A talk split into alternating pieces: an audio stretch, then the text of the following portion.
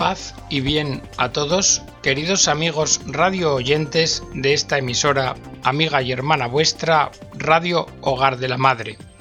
Bienvenidos a una nueva edición del programa El Galeón. En el programa de hoy vamos a tratar una aproximación al matrimonio, porque en el ámbito occidental es evidente que se está produciendo una crisis del matrimonio y de la familia, una crisis que afecta a los sistemas jurídicos, pero sobre todo a la vida de muchísimas personas. Y esto nos induce a querer comprender o diagnosticar cuáles son las causas que provocan esta crisis del matrimonio o crisis familiar por extensión. Y para empezar, deberíamos preguntarnos qué es el matrimonio, lo cual nos conducirá a la pregunta también del matrimonio desde el punto de vista jurídico. Partamos de considerar su realidad natural, pues el sacramento del matrimonio se basa y está constituido en la unión de un hombre y una mujer en cuanto tales. Por esto el derecho canónico ha recogido la figura del matrimonio sobre dos modelos de comprensión, como intercambio de derechos de hombre y mujer o como integración personal de la existencia de ambos.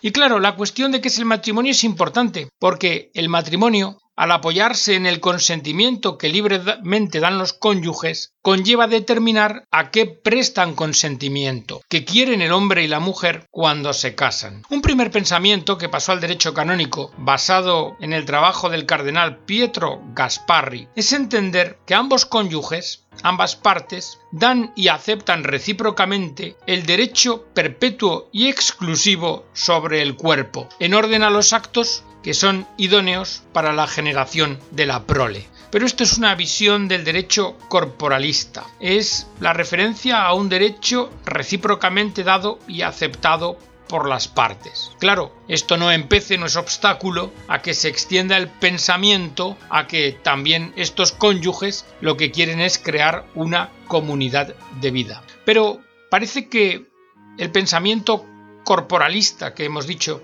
pues no penetra en la especificidad personal del matrimonio, porque ser cónyuge sobrepasa claramente un conjunto de comportamientos debidos a los que se está obligado, pues de lo contrario, fácilmente se estaría abriendo la puerta a planteamientos divorcistas. En la medida en que podríamos decir, si se incumplen o hay una inobservancia grave de los deberes que comporta el matrimonio, esto ha de permitir la disolución de la relación, pues ya no habría reciprocidad. En todo caso, ese planteamiento de intercambio de derechos parece que está como demasiado ligado al momento inicial de prestar el consentimiento al matrimonio, y no llega a comprender la profundidad del vínculo interpersonal que se instaura. El modelo de la integración interpersonal, de la existencia de los cónyuges, parece que abandona este recurso a derechos recíprocos que se intercambian y que coloca el centro en la persona misma de los cónyuges, en el darse a sí mismos. De esta forma, el matrimonio sería una unión máximamente vital. Los cónyuges deberían darse, donarse, de un modo completo, conformando una íntima comunidad de vida y de amor. Ahora bien, esta visión también tiene un problema, ¿verdad? Relativiza el momento constitutivo del consentimiento, porque el darse como cónyuges es traducido en términos de integración existencial plena de la persona y da un especial relieve a la afectividad.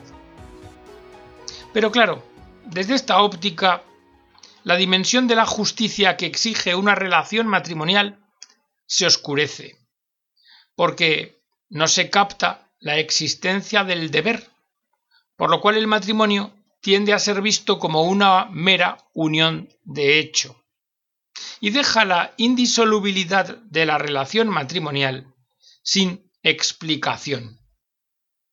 Se centra en la integración emotiva, y esto pudiera llevar a justificar la terminación del matrimonio. Por eso estos dos modelos el del intercambio de derechos y deberes y el de la integración en una comunidad de vida, parece que no acaban de satisfacer la explicación de qué es el matrimonio. no logran explicar bien la realidad matrimonial. No consiguen comprender por qué es de suyo que el matrimonio es para siempre, como dicen los cónyuges cuando lo contraen. Por esto debemos explorar otra vía de explicación, y ello juntando fe y razón en este empeño. La revelación bíblica, Dios mismo, nos ha dicho que en el matrimonio se unen los contrayentes en una sola carne. ¿No han leído ustedes que el Creador, desde el principio, los hizo varón y mujer? Y que dijo, por eso el hombre dejará a su padre y a su madre para unirse a su mujer, y los dos no serán sino una sola carne, de manera que ya no son dos, sino una sola carne, que el hombre no separe lo que Dios ha unido. Los cónyuges se hacen, por tanto, según la enseñanza evangélica, una sola carne, mediante el acto conyugal que les une y que es idóneo para la generación de la prole. Este primer significado de una sola carne ilumina, permite identificar inequívocamente la especificidad del matrimonio, ordenado por su naturaleza a este acto. Pero cuidado, es muy importante no reducir el ser una sola carne a los actos conyugales. La noción de una sola carne no se limita a ciertos actos, sino que se refiere a la unión permanente entre hombre y mujer. Marido y mujer, al ser uno en el matrimonio, se encuentran ligados precisamente en la carne. Para comprender el sentido bíblico de la carne, que a partir del cuerpo designa la entera naturaleza humana, es útil tener presente el misterio de la encarnación del Verbo, que se refiere a la asunción unitaria de aquella naturaleza humana, cuerpo y alma. La dimensión corporal ciertamente es esencial en el matrimonio, y sólo parece que a partir de ella se puede comprender la unión conyugal. Pero la unión o la dimensión espiritual de la unión también es esencial, porque de lo contrario no se acoge la humanidad del matrimonio. Podemos preguntarnos, ¿cómo es posible que el hombre y la mujer se unan tan profundamente? Antes veíamos que el modelo de intercambio de derechos resaltaba la autonomía de la persona. Marido y mujer continúan siendo personas distintas, cada una dotada de dignidad, libertad y responsabilidad personal, y también dentro del ámbito de su relación conyugal. En esto, aquel modelo del intercambio tiene razón, pero es insuficiente, porque cifra la unión en el ámbito de las prestaciones recíprocas, como si la unión conyugal se colocase en esencia en el plano del actuar común para lograr determinadas finalidades. Pero la noción de una carne, en sintonía con la percepción del sentido común, en realidad donde sitúa el matrimonio es en el plano del ser. Se manifiesta en el ser. No se puede reducir al actuar. Se actúa como cónyuge porque se es cónyuge, pero no se es cónyuge porque se actúe como cónyuge. Así, el matrimonio, entendido como el ser una sola carne, llega hasta imaginar o comprender una especie de fusión existencial. Pero queda una dificultad, pues aún no hemos aclarado suficientemente en qué consiste la unidad permanente entre hombre y mujer. Mirad, la integración de los cónyuges representa una exigencia del matrimonio, pero esto no es decir que eso, que esa integración sea la esencia del matrimonio, pues cabría considerar que la duración de la unión quedaría pendiente de que las partes perseveraran en su amor y con esto podría desaparecer la una sola carne. Las palabras del Génesis citadas por Jesús, tan simples como lo son, indican una vía segura para profundizar el sentido de una sola carne. Jesús nos habla del ser creados desde el principio varón y mujer, el dejar el hombre al padre y a la madre y unirse a su mujer, aparecen como consecuencia de ser creado el hombre varón y mujer. Esto parece obvio. El hombre y la mujer se casan precisamente en cuanto hombre y mujer, según la mutua relación inherente a esta identidad. La unión entre ellos es natural, en el sentido de que es conforme a la antropología humana. Y esta comprensión supera cualquier visión reductiva de lo natural, como si se contrapusiera a lo humano. Hay una naturaleza humana propia de la persona humana, de modo que ser hombre o mujer son dos modalidades inherentes al ser natural de la persona humana. De este modo, es reconocido y valorizado el sentido propiamente humano y personal de la sexualidad, y su intrínseca unión con la libertad y la razón de la persona, así como con su capacidad de amar y de comprometerse. Porque amar es compromiso. La índole natural de la distinción sexual se ilumina si se considera la intrínseca relacionalidad de esa realidad. Ser hombre y ser mujer son modalidades diversas y complementarias de la misma naturaleza humana. Y su unión es fruto de una inclinación natural, libre y responsablemente seguida. El matrimonio actualiza lo que en la naturaleza del hombre y de la mujer ya está en potencia, ya constituye una realidad vocacional aunque no sea la única vocación de la persona. Pero es indudable que en la unión matrimonial la complementariedad relacional del hombre y de la mujer muestra su primordial sentido natural. Por lo cual, la consideración de los fines del matrimonio, tanto el bien de los mismos cónyuges como la procreación y la educación de los hijos, resulta fundamental para comprender su esencia.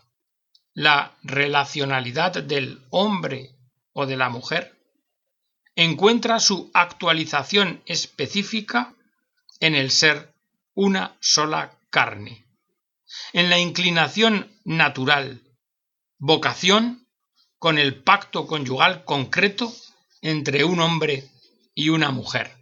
Es decir, esto es posible gracias al hecho de que la condición masculina y la condición femenina, ambas, como decimos e insistimos, relacionales, existen en la naturaleza. Pero también se necesita el acto libre y conjunto del hombre y de la mujer que se dan y aceptan del uno al otro, recíprocamente, en cuanto cónyuges. La unión es fruto de su libertad. Pero la verdad de esta unión no es modelada por tal libertad ni depende de ella, pues el matrimonio es lo que es, y su contenido no se puede pactar mediante el consentimiento de los contrayentes. Claro, podemos volver a la pregunta, ¿cómo el marido y la mujer cómo los dos logran ser uno.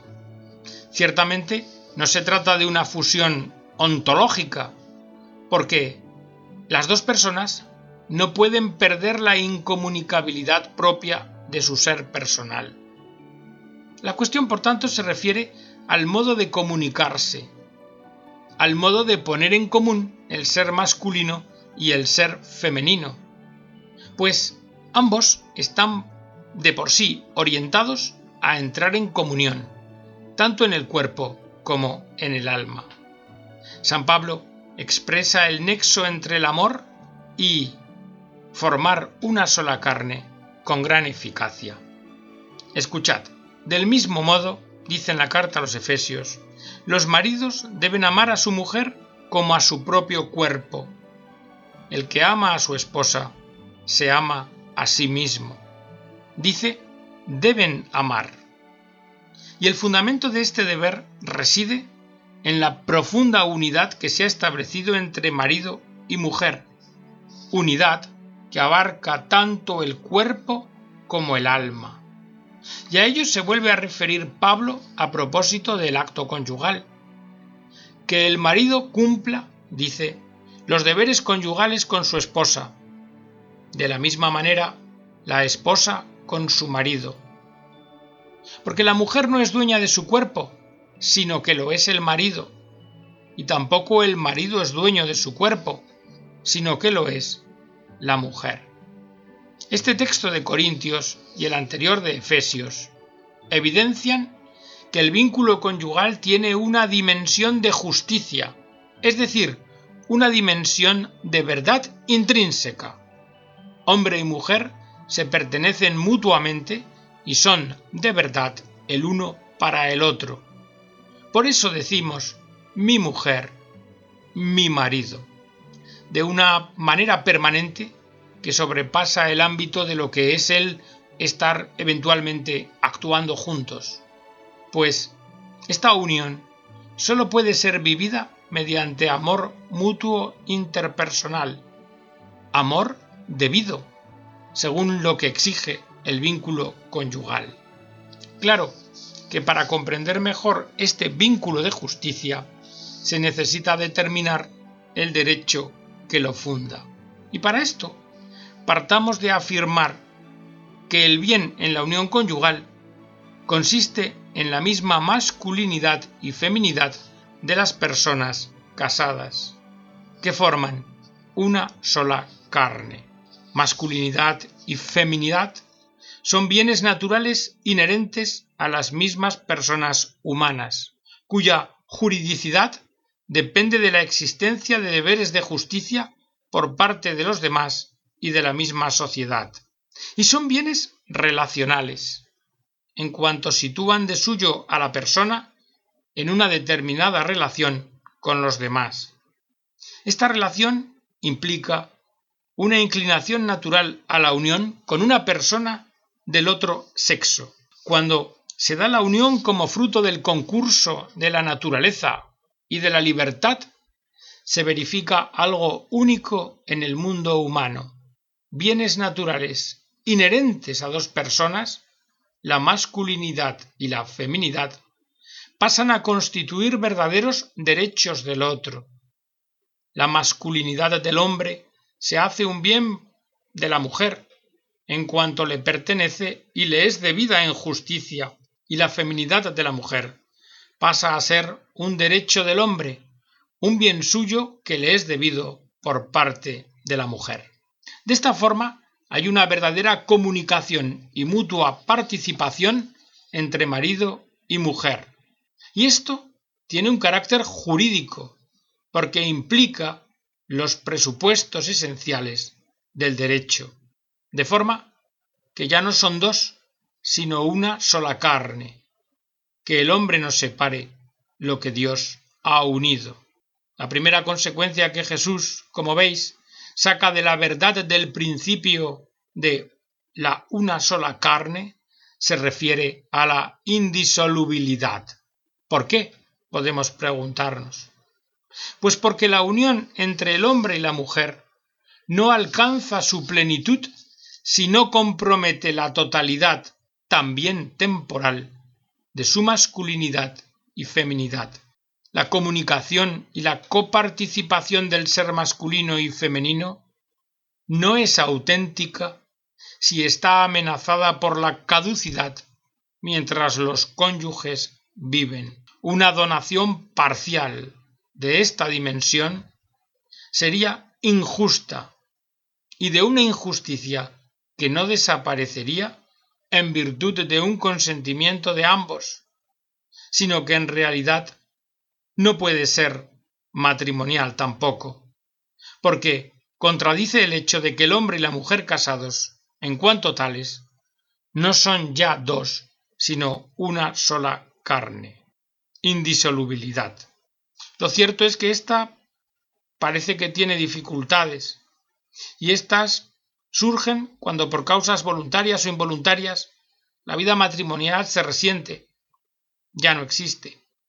Y entonces pudiera aparecer el vínculo como una realidad vacía, como algo que existe en un registro y en una aplicación de una ley mandada. Pero es justamente en estas circunstancias cuando resuenan de nuevo con toda su fuerza las palabras de Jesús, que el hombre no separe lo que Dios ha unido. Jesús llama a la reconciliación de los cónyuges y por tanto al mutuo respeto y por tanto al amor, teniendo en cuenta toda su relevancia para ellos mismos, para los hijos y para la sociedad. La unión en una carne no es el mero producto de la voluntad humana, sino que Dios mismo, creador del hombre y de la mujer, de su relacionalidad natural, es quien ha unido su ser masculino y femenino en matrimonio, y lo ha unido definitivamente y lo ha unido para siempre. La indisolubilidad pertenece a la configuración natural de la unión matrimonial y a su estructura jurídica esencial. No podemos negar que este vínculo de justicia descubre que nos hallamos ante un misterio, pero un misterio que se ilumina en el contexto del plan salvífico de Dios para la humanidad en Cristo. Y hasta aquí, queridos amigos, os he querido acercar hoy este programa, una aproximación jurídica y antropológica al matrimonio, escrito por Carlos José Errázuriz Maquena. Espero que os haya gustado y haya servido a vuestra edificación. Se corresponde con una conferencia que dio en la Pontificia Universidad Católica de Chile el 13 de enero de 2014. Me despido de todos vosotros deseando que Dios os bendiga.